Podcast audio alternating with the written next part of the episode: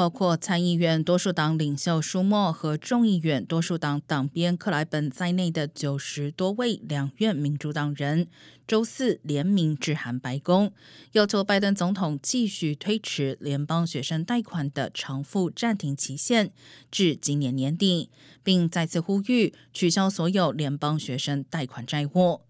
受新冠疫情影响，联邦学生贷款的偿付于二零二零年初首次暂停，并在随后的两年多时间内多次延期。